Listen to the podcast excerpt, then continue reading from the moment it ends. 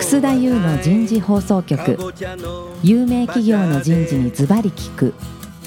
年間約500社を訪問し続けている人事のスペシャリストでありシンガーソングライターとしても活躍する楠田優が有名企業の人事を招いて企業が抱える課題や実際の事例を紹介しながら解決策を模索していきますこの番組は株式会社マネジメントサービスセンタービジネスコーチ株式会社株式会社ワークスジャパン SAP ジャパン株式会社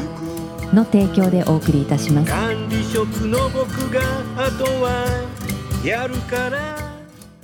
楠田優の人事放送局パーソナリティの楠田優です。今日も先週、先々週に引き続き、東京千代田区麹町にある SAP ジャパンのフロアから番組をお送りいたしましょう。4週にわたってお送りするテーマ、今日は第3週になりますが、人材マネジメントの今、これからの人事組織のあり方になります。早速ですが、ゲストの方をご紹介いたしましょう。学習院大学副学長、経済学部経済学科教授の森島元弘さんです。森島先生、どうぞ今日もよろしくお願いしまよろしくお願いしますす。続きまして、今回のスポンサーを務めていただいております、SAP ジャパン株式会社人事人材ソリューションアドバイザリー本部、本部長の南和樹さんです。皆さん、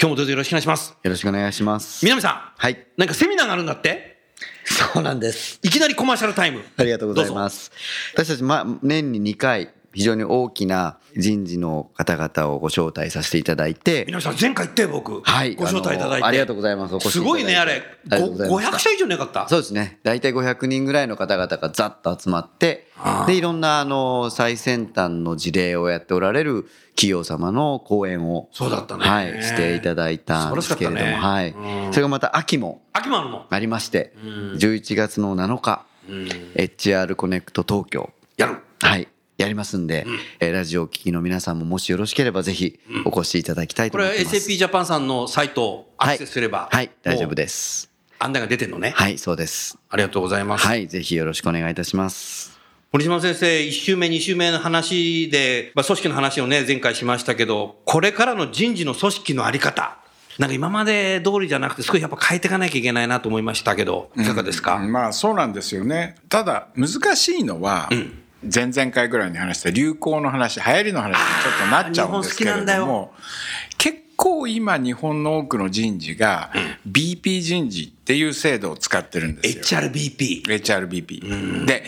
HRBP っていう考え方はもともとウーリッチから来てるんですけれども、もう20年ぐらい前から言ってるそうですね。だけれども、実は本家本元では少しずつ今、それに対する、まあ、反論とは言わないんですけれどもア、メリカ本国。ダウトが出てきて、あの、疑いが出てきてるんですよ。まあ、アメリカだけじゃなくてグローバル。グローバルで。うん。それはなぜなぜかっていうと、BP が孤立するんですよ。 ?BP が孤立する。 BP 人事が現場に行って、現場の、まあ、御用聞きになっちゃうんですねああ、。もうそれよくあるね。で、さらに BP 人事っていうのは大体年齢的に、まあ、そんなにトップクラスの年齢のいってる人を送んないです。まあ、年齢かどうかわかんない。トップクラスの人を送んないんですよね。そうなってくると、現場のリーダーとパワーバランスを見た場合に、現場のリーダーの方が強くなっちゃうんですよ。なるほど。そうなると現場のリーダーの言うことを聞いてあげるっていうそういう風なメンタリティになってきて、でそれで本当にいいのかそれが本当に人事としての戦略とそれからビジネスの戦略っていう2つの柱があった時にそれをどうすり合わせていくかっていうようなある意味は最適解を見出すっていう方向になっていくかっていうとそうじゃないよね。だんだんそういう方向がなくなってきたんじゃないかっていうふうに言われることが多くなってきて、なるほど。去年あるグローバル企業のアジアパシフィックのリーダーと話をした時に、私たちはノートウーリッチだって言ってました。ウーリッチに対してもあの反対してもっと別の方向を、まあ、どういう方向になったのかは聞きませんでしたけれども模索していくんだって話をしてましたから、そういう意味では BP 人事っていうのは日本でも結構そうだと思うんですけれども孤立した現場に行った人事っていうそれで苦しんでらっしゃる BP 人事だっていう肩書きを持ってる方が結構多いやー、おっしゃる通りだね。いろんな企業行って、HRBP の話聞くとね、まさにそうなってるな。でね、付け加えと言うとね、やっぱり人事の方って心優しいから、 現場のリーダーに言われると、はいっていうことで、何でもやっちゃうっていう。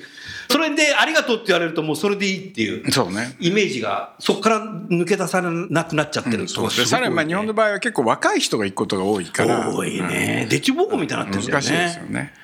HRBP がねトレーニーみたいになってる、それもよくないねあダメあそうかグローバル企業でそうなってるんだうんポストウルリッチは森島先生になってほしいねいやいや南さんあそうですねいやもいやだからあうの ー絶対そうでしょそうですねよね何をおっしゃってんですかみんなメモ書いてこれオーディエン スう名言でしリスナたーよがうんだからそういう意味では COE の機能を、センターオブエクセレンスの機能をもっともっとある意味では強くしていくっていうんですかね、その経営とマッチングするのがある意味では対応してるのが COE になるわけであって、そういうところで作った人事戦略を現場に落としていくって、まあ伝統的な流れですよね、そういうものをもう少し強めていこうって動きがあるように思いますね。どうしてもね、その、本社が作ったものを事業部とか SB に落としていくってなると、日本はどうしても伝統的で、通達一本で終わっちゃうけどさ、それじゃないよね。多分ね。うん。事業部人事が、かっこ従来やっぱそれだったので、HRBP がだんだん昔のね、事業部人事みたいになってきて、もう本社のなんか通達事項を通達してるだけになってる。そうですねそれじゃダメだね。だから BP 人事がちゃんとその全体の人事戦略を分かっていてそれをインプリメントできるような現場の状況に応じてインプリメントできるようなそういうような体制ができてればいいんだと思うんですけれどもだから多くの場面では結局 BP 人事とは島流しになっちゃってお現場にそういうことなんだ行って現場である意味では吸収されちゃってあんまり自分の人事戦略みたいなのを発揮できないって状況がグローバルな企業でも起こってきてるって言われてますよね。セコドンみたいに戻ってこなきゃダメだ ね。なるほど。南さんどうですかあの確かに先生おっしゃる通り海外の企業でそのビジネスパートナーがある意味役割を終えたと言いますかいう潮流はあるんですよねでビジネスパートナー減らしていってる企業が今多いですねでじゃあそれはじゃあどうすんのとビジネスパートナーいなくなってえどうすんのっていう答えはないんですよね。ないないんですよ。ベなスいんトですプラクティスない。ないんですよ。でじゃあどうするそれ聞くじゃないですかでどういうインプリメントするのってなるといやそれはもう現場でやるんだって言うんですよ現場でやるんだ。そうなんです。ですから現場のマネージメントが人事のその制度っていうのをちゃんと自分たちでインプリメントしていって、自分たちで運用していってっていうことを言うんですよ。で、私はですけど、それは確かに優れたモデルだと思いますけど、かなりマチュアな組織じゃないと、そんなことはやっぱり実現しないというか、実現はするかもしれませんが、結局機能しないと思うんですね。やっぱり。好き勝手になっちゃう可能そうなん可能性ですもあるバイアスに次ぐバイアスで、もう崩れていく根底からっていうことが起こり得る、結構危険なモデルだというふうには思うんです。なので、私自そして身、現場の長はリーダーは人事のプロじゃないかあらおっしゃる通りなんです。おっしゃる通りなんです。人のプロでも、でも、それをやりきるっていうのは一つの選択肢だと思います。うんひうんだから現場のマネジメントを、ね、ただ難しそうだね難しそうだね鍛え上げるっていう。なるほどで、そこに COE のリソースをものすごく使って、で、あとはもう、日々のインプリメントはもう現場で回るようにするっていうのはこれは理想的だし、すごくいいと思うんですけど、ちょっとやっぱここに行くには結構、距離感なかなちかょっのと距離感ある組織し、じゃないリスクあるね。なので、どっちかというと、私は今、現実的にはですよ、先生おっしゃったような BP がやっぱ苦しい時だと思うので、逆にこの BP を強くする方に頑張って向かっていった方が、私は今はいいんじゃないかなっていう風な考えではあるんですよね。だから BP 大変だと思いますし、そうやってやっぱ現場のリーダーが強いじゃないですか。特に日本企業はもう事業部長絶対っていう。事業部長、本部長絶対。うん、ですけどそこにきっちり会話ができるビジネスパートナーを作ろうっていうことをそうです推し進めた方がまだ距離が近いんじゃないかなって今は思ってます。まあそうです。森島先生、ちょっと素朴な質問。HRBP に向いてる人っていうのは、入社以来ずーっと人事やってる人がいいのか、それとも現場の人が HRBP の名刺持ってやった方がいいのか。いや別にキャリアは私はどっちでもいいと思う。あキャリアどっちでもいいキャリアどっちでもよくて、要するにビジネスっていうものが分かっている人、それも自分が所属しているあのビジネスユニットのビジネスが分かっている人じゃないといけないんだと思うんですね。なるほど。それが別にできていれば別に人事から来ようと現場から来ようとあのどっちでも構わないって私は思ってますよね。現場の言葉がすごい難しい業界ってあるんだなっと思っていて、製薬メーカーの HRBP の人を聞くと、初めて HRBP になった時って、現場の MR の人たちが何の言葉言ってるのか分かんない。これは大変だよね、会議出ても。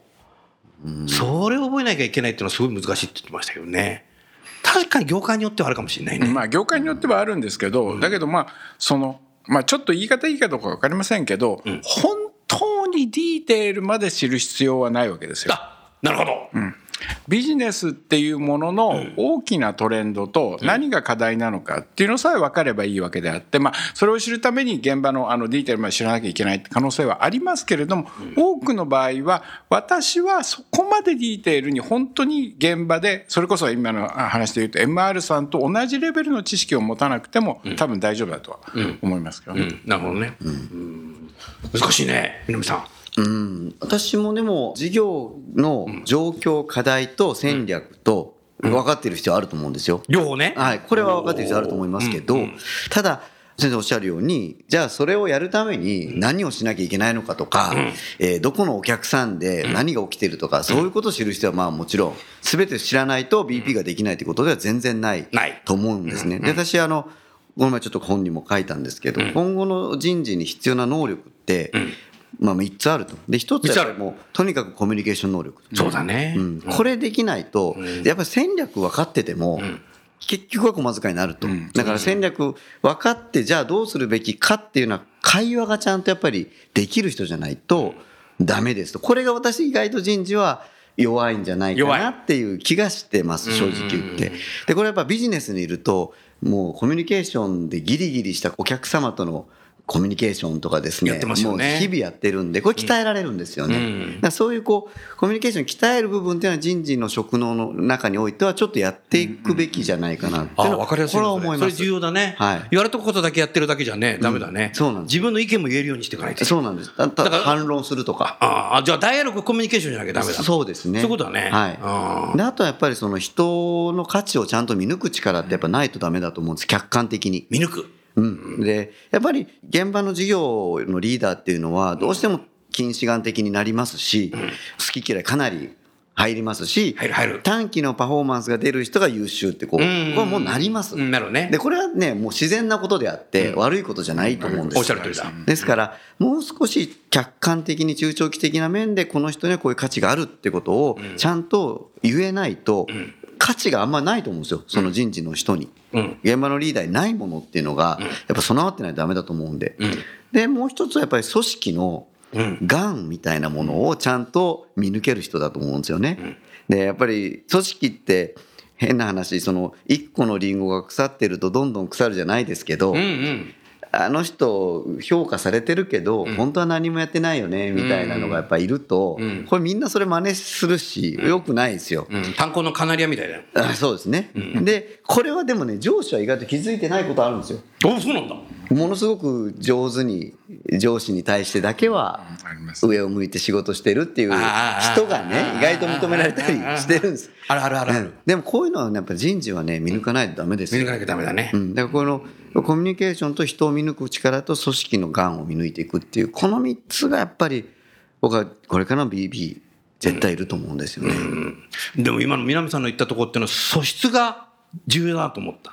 育てられるそこ、まあ、素質も重要だけれどもやっぱり育てられるんだと思うんですよ育てられる、要するに人を見る目っていうのはある意味ではこう見てる視点を多様に持つってことだと思うんですね。なるほどつまり上司は成果を見ますそれはさっきの話で、もうそれはしょうがないしそれは正しいことだと思うんですよ、だけれどもそうじゃない目で人を見れるかどうかってことなんだと思うんですね。だからそれは美術品を見るのと同じで、あのある美術品を見た時にいろんな目から見ていろんな視点から見てこれが評価できるかっていうそうそういう視点を持てるかどうかってことで、それは私は育てられると思いますね、育てられる経験していけばいい、経験していけば、学んでいけばいいと思います。学んでいけばいい、うんあとは、まあ、組織のがんを見つけると組織がどう動いてるかってことを、まあ、理解をするってことだと思うんですけど、それは私は論理力だと思うんですね論理力の力論理の力、つまりあることが起こってますって時に、それがなぜ起こってるのかっていうのを論理的に推論する力、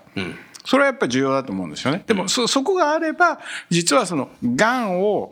がんって別に全部同じがんじゃないですからいろんながんがあるわけでそれがどういうがんなのかっていうのをある意味で推論できればよくて組織って私はあの一種の壁みたいのをどんどん作るんだと思うんですね。壁があってその壁を越えてその壁の先に何があるのかってことをまあ推論できる投資はできないですけれども推論できるかどうかっていうのがやっぱり重要だと思っててでもその後者の今の推論のところ、論理って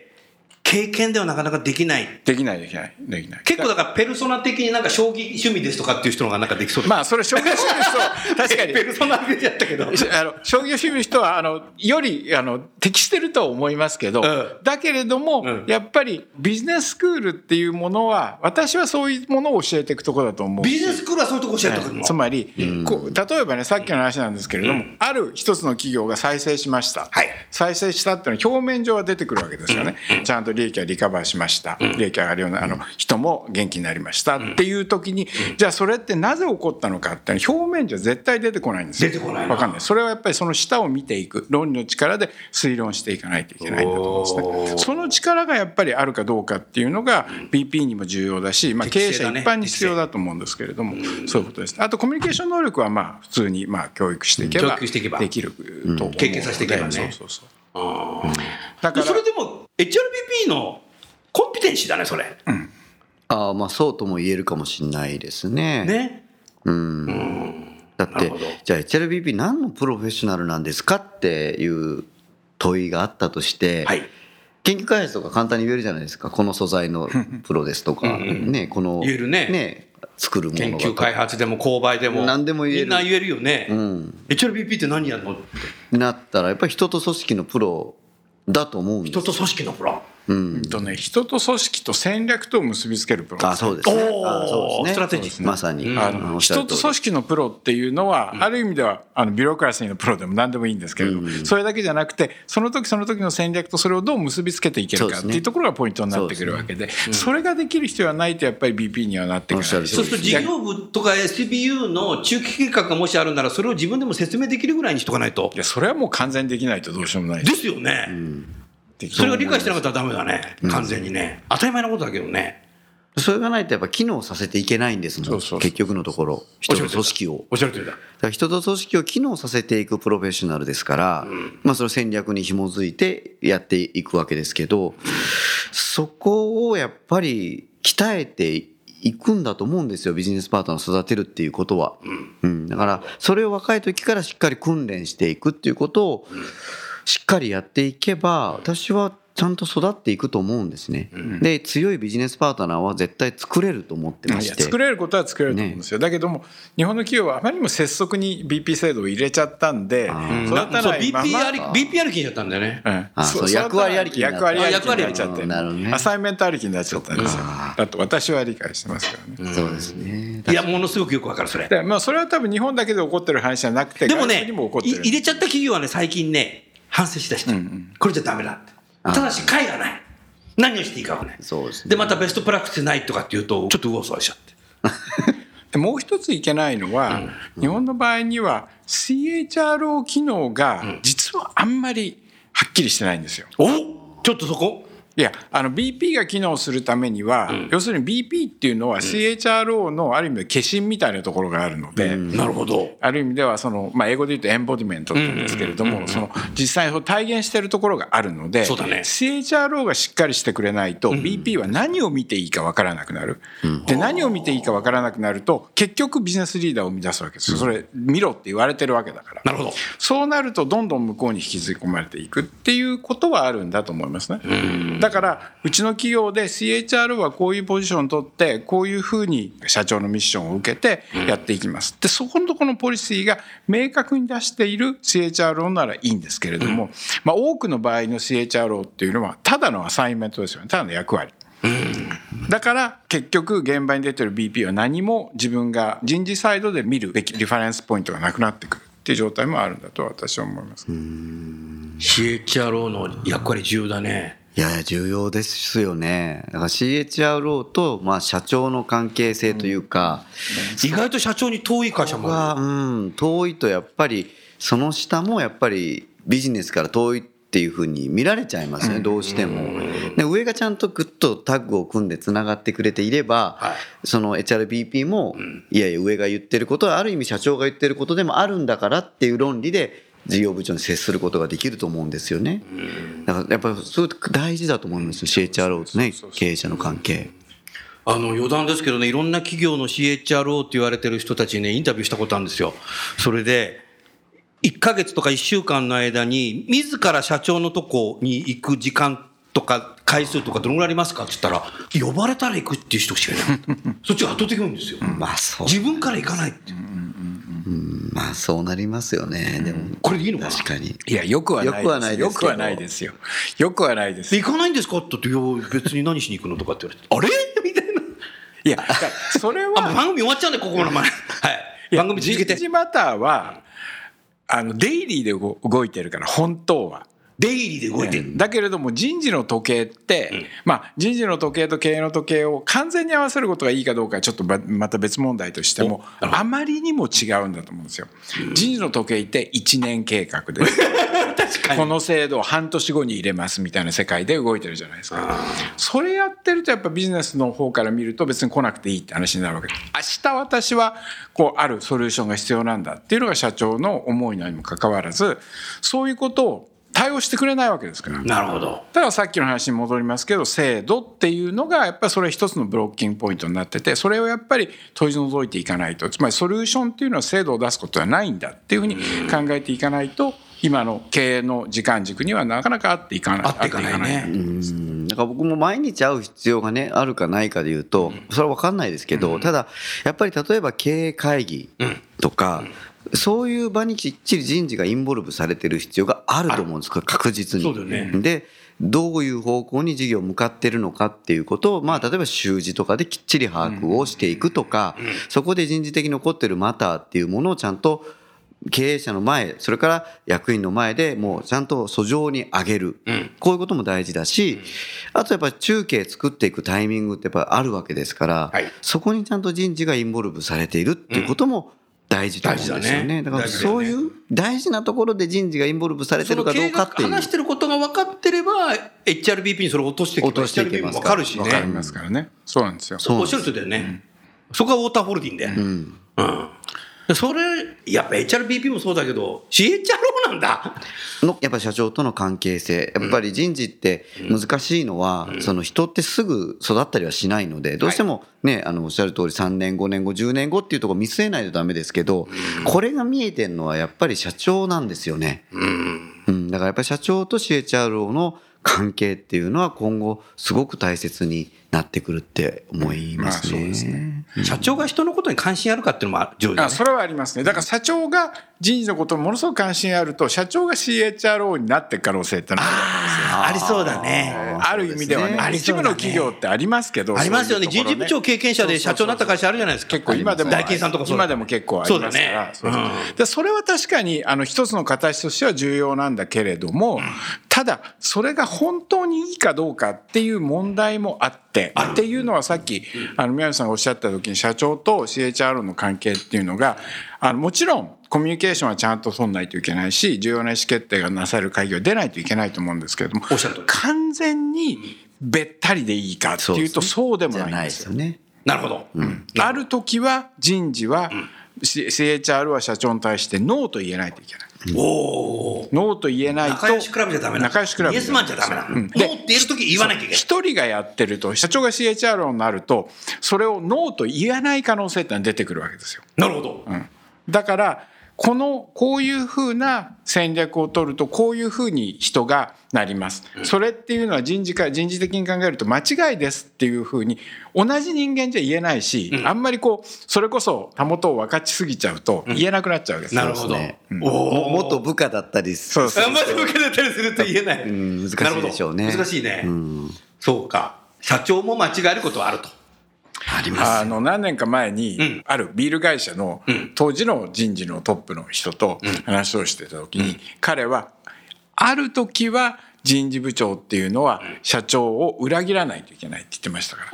社長とは違った路線を行くってことをちゃんと言わないといけないそそれはある意味裏切るっていうのは社長の方向性をまあやっぱりサラリーマンですから、そういう意味ではある意味は騙してこう進めていかないといけないっておっしゃってましたから、そこまでやらないといけないのかもしれないんですよ CHRO っていうのなは。るほど。素晴らしいね。うん少しね、話題を変えて、あの、HRBP の話からね、少し発展したけども、シェアードとか BPO、これからやっぱどうしていけばいいんだろう。シェアードは私は問題ないと思うんですよ。問題ない。シェアードはどんどんエクセレンスを高めていって、で、必要なところはアウトソースしていけば全然構わないと思うんですよ。問題は、COE と BP との関係をどう作っていくあ、かそっち。とこ。うん。そっち。だと私は思ってます。いや、でも一方ではね、ずっと BPO、シェアードにあれしてると、本社の人事の人が給料計算もできなくなっちゃってるっていう。ああ。その問題出てきてる最近。でもそれ給料明細も読めないみたいな。人事で。まあ、 給与明細読めないってのはちょっとあまりにもあれですけど、でも、ある意味ではその人事と人事の私、人事作業って言うんですけれども、人事作業ってもうどんどんアウトソースしてっていいと思うんですよ。いいのね。うんあ計算できなくてもいいんだ。うん極端に言えばですけどね。 OK。で、その代わり重要な、そのさっきの戦略とあ、あまあ、組織を合わせていく、人を合わせていくみたいな作業は、やっぱり中でやっていかなきゃいけないんで、そういうふうな住み分けがどんどんどんどん進んでいくんだと思うんですねな。るほそどうなってくると、やっぱり人事っていうのはそういう意味でのプロフェッショナルになっていく。なるほど。そうなってくるとやっぱり人事のプレゼンスっていうのが重要になってくるし、で本当に、まあ、難しい専門的な作業は外に出していけばいいというなるほど。そしてあと4分。COE、センターオブエクセレンス。どう買っていかなきゃいけないですかセンターウェイあどうぞ おどうぞ南さん、いやご指名です。そうですか。はあの、ちょっとごめんなさい、シェアードなんですけど。お塩で売って。 ごめんなさいおいこいこいこいいいよ、いいよ。いや、うちあの、シェアード、世界2拠点でグローバルシェアードサービスやってるんですねお。二拠点でやってんだ。で、これをだから2010年より後からやり始めたんですけど、これ今内製化でやってるんですよ。はいアウトソースせずに。あ、そうなの社員でやってるんです。おーでそれは何を意味してんのそれは何かというと、その人事のキャリアパスの一つのオプションとして、うん、あのそれはありますね世界の人事のやり方、それから、まあ、いろんな、まあ、例えばモビリティの考え方っていうものを学ぶ時があってもいいっていう考え方なんですよね。なるほど。でやっぱりシェアードがだからシェアデベサービスロップメントセンターになってんだ。そうです HR の。 HR の。でそこ行くとこれいいよ。うんそれはあありますねの全世界のビザの取り方分かってるやつとかやっぱいるんですよ。はいはいおお、それすごいな。でそうするとね僕は聞きたいぐらいだ、それ。本当にすごくてでそうするとやっぱりいろんなキャリアを考えていって提案するときにこういうオプションもあり得るし例えばテクニカリーこういうやり方もあるみたいなことがやっぱり頭の中の選択肢が増えるんですよ なるほど。人事としてでそれはやっぱビジネスパートナーのやっぱりある意味で言えば人に関するプロフェッショナリティ上げてることだと思うんですよねなんでまあシェアードの一つの使い方として人事のそのキャリアの一つのステップとしてそういうのをちょっと組み込んでいくみたいなのもまあ弊社やってみてまあそれ結果論ですけどやってみてすごく意味があったなっていうのをちょっとなるほど今思お話をお聞きしながら思っていました。うんでもそれも一つのうやんり方。それは、まあ、それは一つのやり方だし、やり方それだはね前者としての HR のディベロップメントの戦略の一部になってるから、それは正しいんだと思いますよ正ね。しいね。はういんそれは正しいんだと思いますよ。進化系だね、多分。そうですね。だからまあこれがもっともアウトソーっスしとない派みたいなそうです ね。進化していくとまたまあで人数もキュッとやっぱ少ない人数で全世界の業務いやを全部そうだね給与計算から労務管理から回してますから、すごくまあそういう意味では。例えばそれをやってればですよ、あの日本と韓国の業務計算両方分かってれば、日本だけでビジネスパートナーするだけじゃなくてまた韓国でビジネスパートナーでその人できるかもしれないですなるほどそこを経由すればなるほど。人っ生ていうのよう中のキャリアの作り方だうねん、なんか横転ができるっていうか、ビジネスパートナーってどうしてもローカルの色が強いじゃないですか、でも優秀なビジネスパートナーは世界で使いたいですもん、COE もそうですけど、だからそういうこうやっぱりで自由も、でがも、い広いっていいつう何時ね、クロスボーダー M&A してもさ、すぐできるよね。あそうですねそれはでき知っまてるすとね、いろんなうことをね。それはできると思でいまきするね。だから COE というバックグラウンドにおいてもそれはやっぱり PMI 早い結よ構。大事だと思いますよ採用とか報酬とかってなるほど。いやー、すごい今勉強になったな。はいじゃあ、COE。あの、COE は、ちょっと危険だなと思うのは、 COE が危険。危険だなと思うのは、結構いわゆる社内コンサル的な役割が多くなってきてるように今思うんですね。はいつまり人事についての専門知識はものすごく持ってます。持ってるね。だけれども会社との距離感みたいのが一体どういう距離感なんですかっていうと、それがあまりまあ、見られないっていうとちょっと言い過ぎかもしれませんけれども、そういうふうな距離感がきちんと取れてない取られてない COE っていうのは多くなってきてるように思うんですね。で COE っていうのはあくまでも、まあ、さっきの話だとシェアードも社内組織だっそてうね話ですけれども、COE っていうのは必ず社内組織ですから、そうだね。実はビジネスの方が最初だと思うんですよ。人事の知識っていうのは、まあセカンダリーとは言いませんけれども、やっぱりそういう意味で言うと人事の知識とその会社のビジネスの戦略とどっちが重要かって戦略に決まってるわけですよ。そこの部分がちょっと私はだんだんおかしくなってきてるように思いますけどね、多くの企業で。そうでそすのね。 COE の中で、今、森島さんの話してるのを思ったのが、採用担当もそこなってきてるし、育成担当もそこなってきてんだよね。で相変わらず育成人材開発がね、なんかブームのことばっかり出しちゃって。ブームだとか流行りだとかいろんなところでやってることを知っててもしょうがないわけですよ重要なのはそれがうちの企業に使えるかどうかうちの戦略に合ってるかどうか、使えるかうかどうかと使いたいかどうかと別なんだよね、これ。別使なんいでたすいかどうかの人が多いね、最近。そこ誰も監視してないんじゃないのだから本当に専門的な知識はそれこそコンサルが持ってるわけですからそこに行けばいいわけですよそこはコンサルがやればいいんだよコねン。サルがやればいいんだと思うんですよね。だからいろんな企業でこういうことやってます、知ってますとか、そういうノレッジありますっていうのは、そこはやコンサルがやればいいわけであって、COE がやるべきことは、それがうちの企業のトータルな戦略に合ってるかどうか。っていうところが、まあ、最終的にはそこのバリューで測られるんだと思うんですね。そこの部分が結構なくなって、なくなってというのはちょっと言い過ぎかもしれませんが、薄くなってる企業が多いように思いますね。リスナーの皆さんの中でやっぱり相当ドキッてしちゃった方がいるかもしれないけど、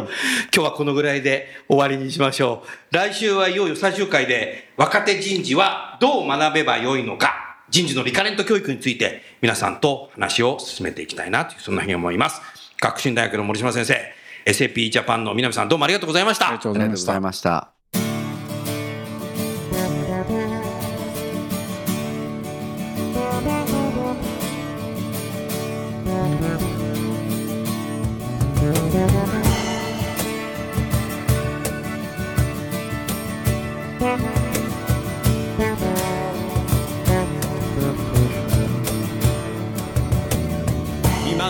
今日のお話はいかがでしたか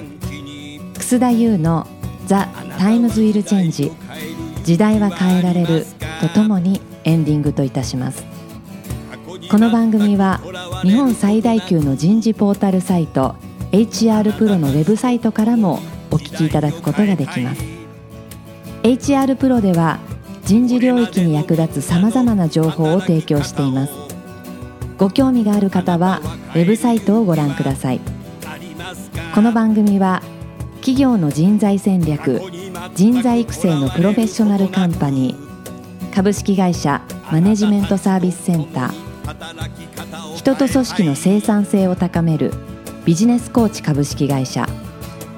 企業の人材採用支援キャリア支援を通じて人と企業の持続的な成長と価値創造に貢献する株式会社ワークスジャパンあらゆる業種あらゆる規模の企業のお客様のイノベーションに貢献する SAP ジャパン株式会社の提供でお送りいたしましたそれでは来週もお楽しみにおではない